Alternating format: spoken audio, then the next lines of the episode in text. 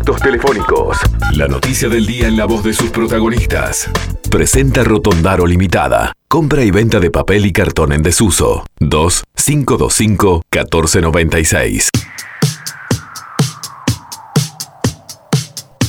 Y estamos avanzando en la mañana de Entre Líneas, ya estamos en las 8.47. Por supuesto que estamos recibiendo los mensajes de ustedes a través del WhatsApp 092 093 Sigan mandando mensajes. Este, muchas gracias por los comentarios positivos este, y por el aporte que hacen ustedes a través del WhatsApp, que no tiene por qué ver con comentarios positivos, sino con la actualidad. Y hablando de actualidad, vamos a mirar rumbo a Argentina. ¿Por qué Argentina en estas horas?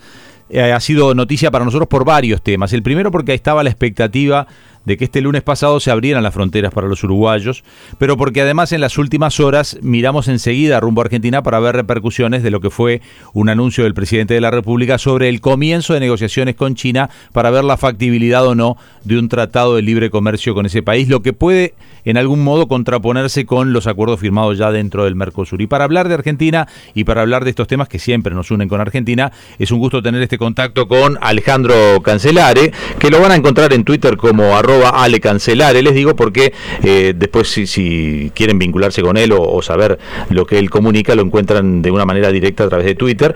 Y le damos la bienvenida. Alejandro, un gusto que estés aquí en Entre Líneas. Buen día chicos, ¿cómo andan ustedes? Gracias por el llamado. Bueno, gracias por interrumpir alguna de tus actividades, que sabemos que tenías varias en la mañana para darnos unos minutitos. Y viste que ya te presentamos con algunas preguntas. Por ejemplo, arranquemos por una descripción. ¿Cómo viene Argentina en estos días? ¿Cómo, cómo están ustedes viviendo esto de apertura de fronteras, de, de poder venir a Uruguay, que también fue noticia para ustedes que a partir del primero de septiembre los argentinos, dentro de los otros, cualquier persona del mundo, pero los argentinos que tengan propiedad pueden venir a Uruguay?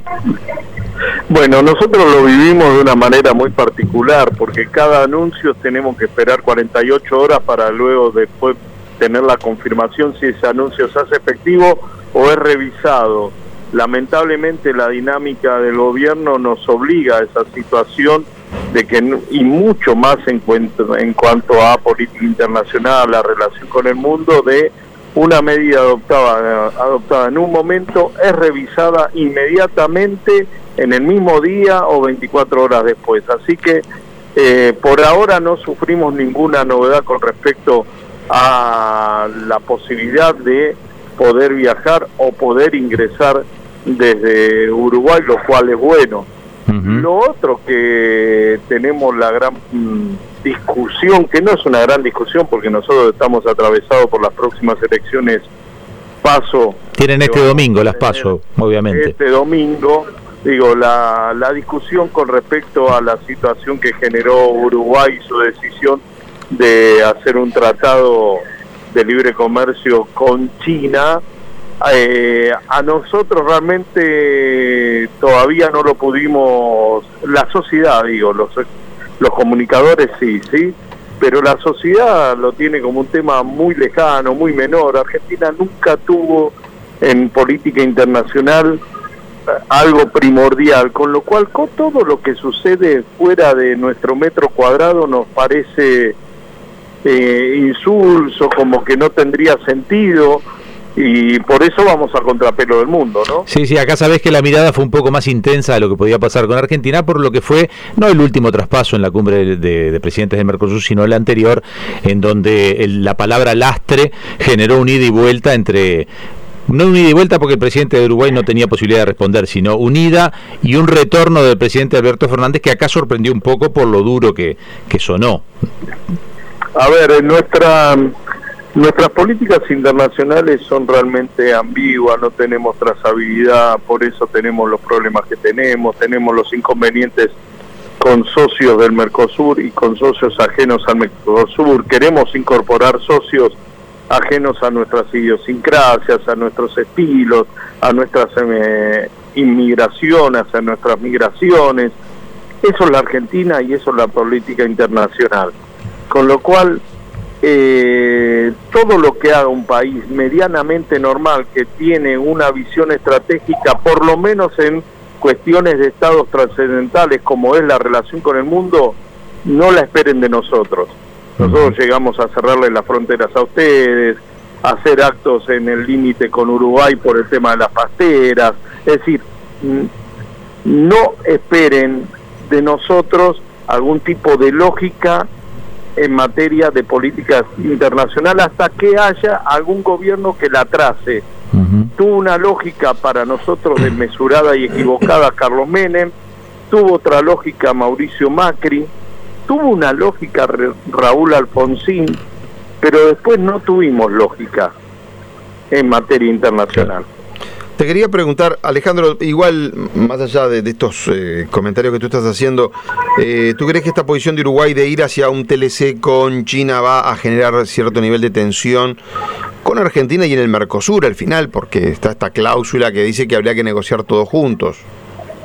Claro, efectivamente, a ver, eh, las instituciones y los reglamentos que las que componen merecen ser revisadas, ¿sí? Periódicamente, porque el mundo trazado por Sarney, Alfonsín eh, y el, en 1985 cuando se empezó a trabajar con respecto al Mercosur son muy diferentes a estas, ¿sí?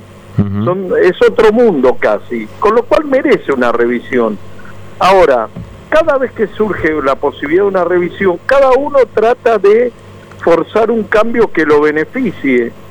Y somos cuatro economías que deben, podemos tener mm, eh, elementos comunes, pero también tenemos elementos que nos disocian, que nos hacen a nosotros tener más eh, más cuidado con respecto a ciertas aperturas podemos abrirnos más en otros aspectos. Diferente es el caso de Uruguay, diferente es el caso de Paraguay, diferente es el caso de Brasil.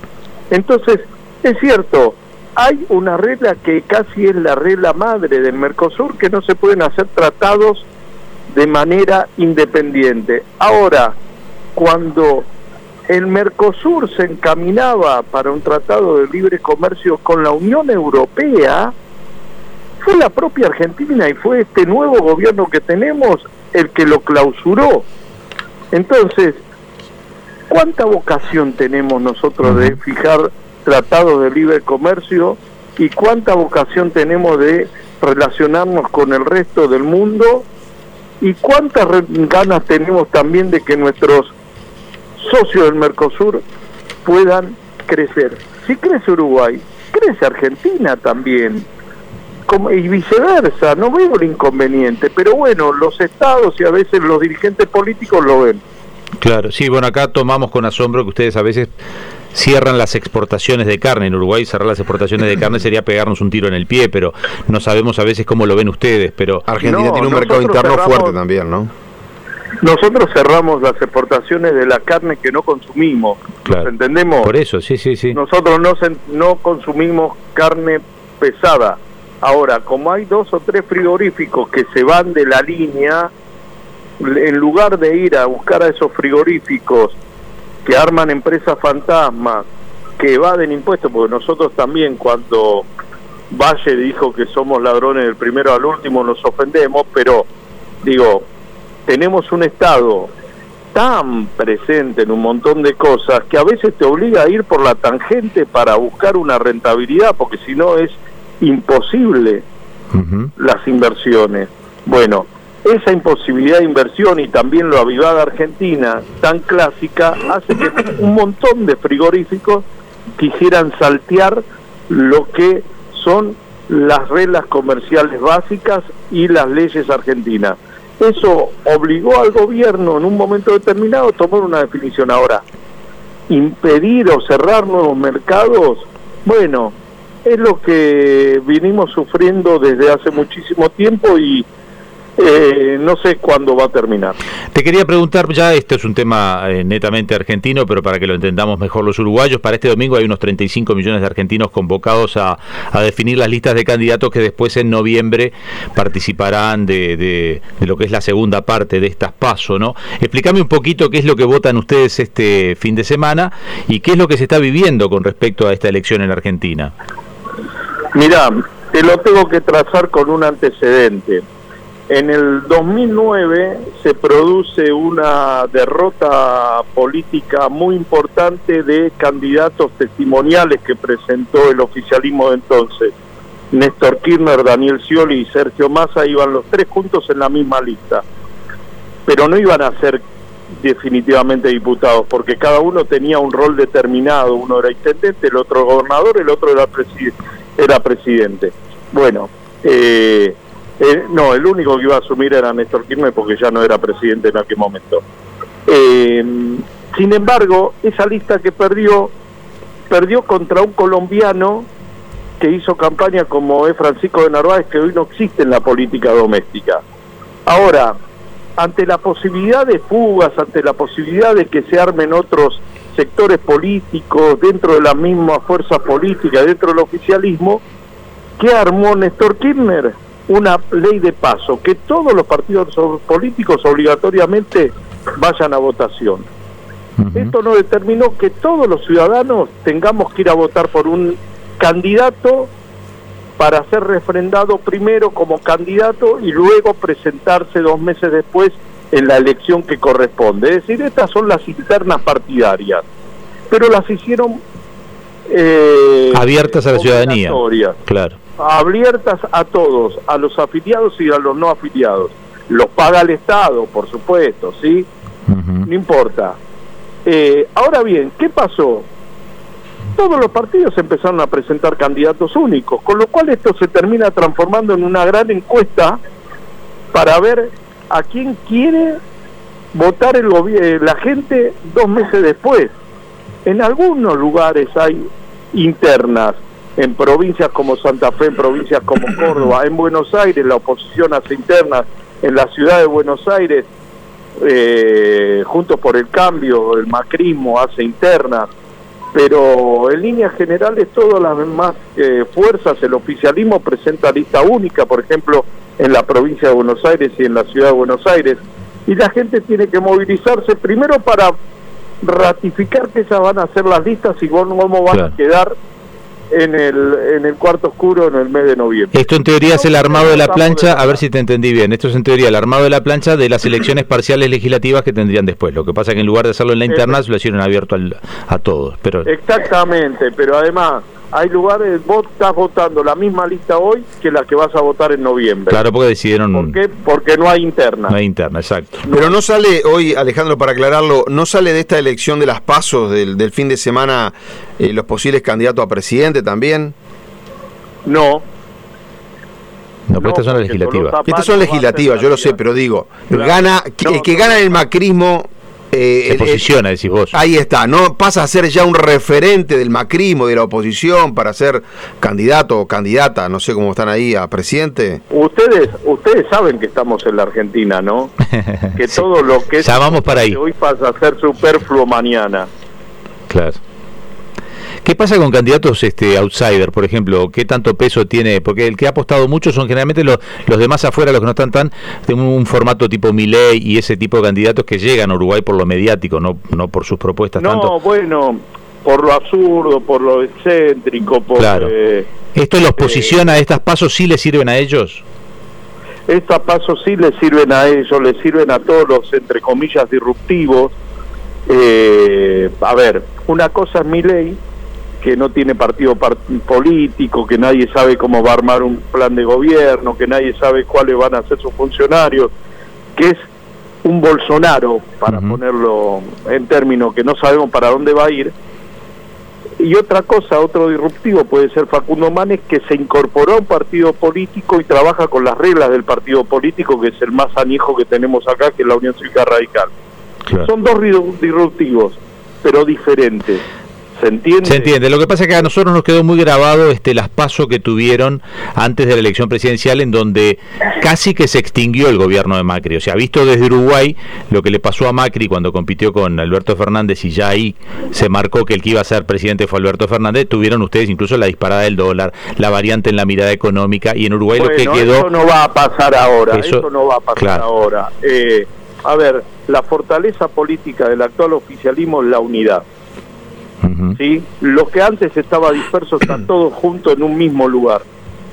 Entonces, por más deterioro que tenga el gobierno, hay una masa crítica que acompaña siempre históricamente al peronismo, que se le han sumado también sectores progresistas que antes no participaban del, del peronismo, como por ejemplo algunos sectores radicales, algunos sectores medios, que realmente quedaron muy asustados por la experiencia de Macri.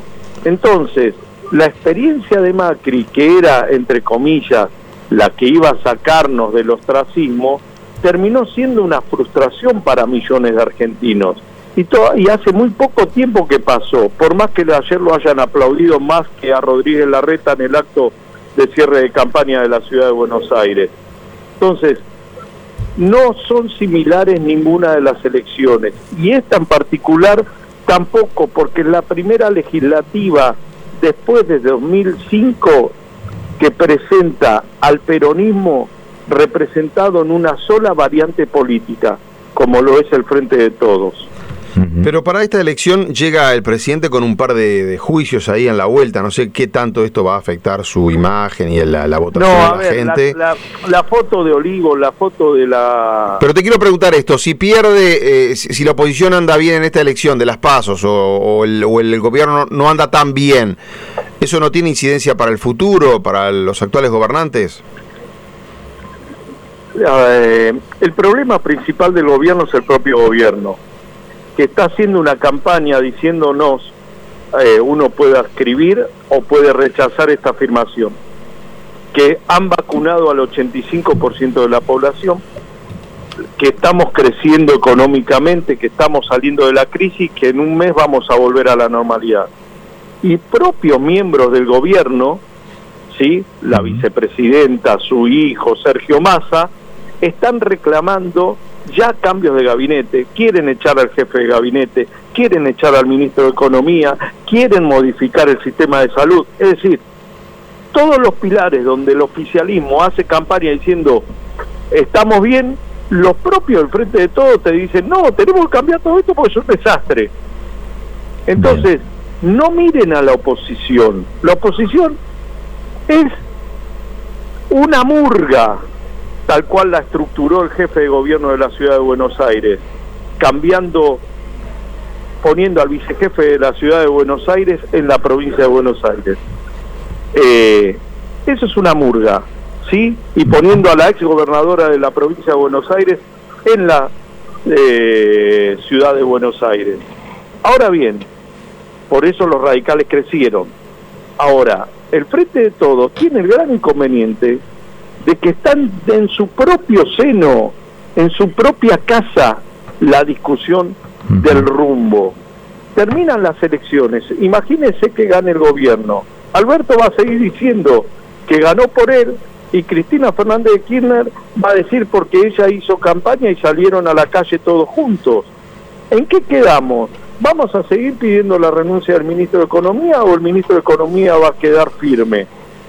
No hay posibilidad que yo hoy te diga qué va a pasar pasado mañana en nuestro país, porque eh, podemos dar múltiples interpretaciones y todas las interpretaciones van a ser válidas. Queda claro.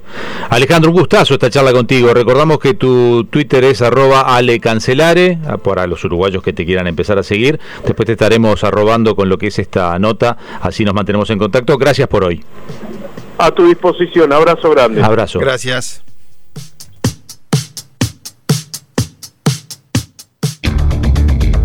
Entre líneas, una mirada diferente para entender la realidad.